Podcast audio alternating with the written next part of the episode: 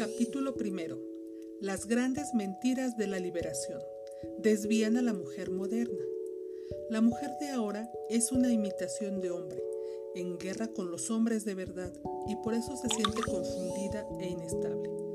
La mujer norteamericana actual es una mujer amazona y es producto de su tiempo. El tema de este libro comprende en gran parte sus puntos fuertes y sus puntos débiles lo que ha ganado y lo que ha perdido. El movimiento feminista en su principio, acompañado por la revolución sexual, hizo una serie de promesas tentadoras y excitantes a las mujeres.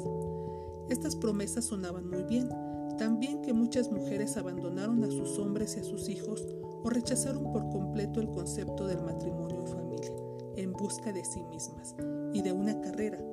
Esta búsqueda la cual ponía especial atención en la autosuficiencia y en el individualismo, supuestamente reforzaban la calidad de vida de la mujer y mejoraba sus opciones, así como sus relaciones con los hombres. Ahora, una década más o menos después, las mujeres han tenido que enfrentarse al hecho de que de muchas maneras el feminismo y la liberación hicieron promesas que no pudieron cumplir. Muchas mujeres modernas están desesperadas tratando de volver a descubrir lo que perdieron.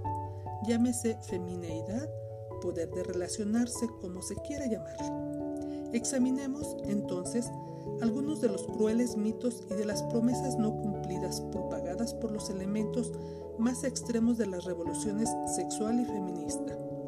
Yo llamo a estos mitos de una manera simple las grandes mentiras de la liberación porque el impacto de desilusión de estas mentiras sobre la conciencia de la mujer norteamericana ha sido enorme y no debe engalanarse con términos psicológicos caprichosos.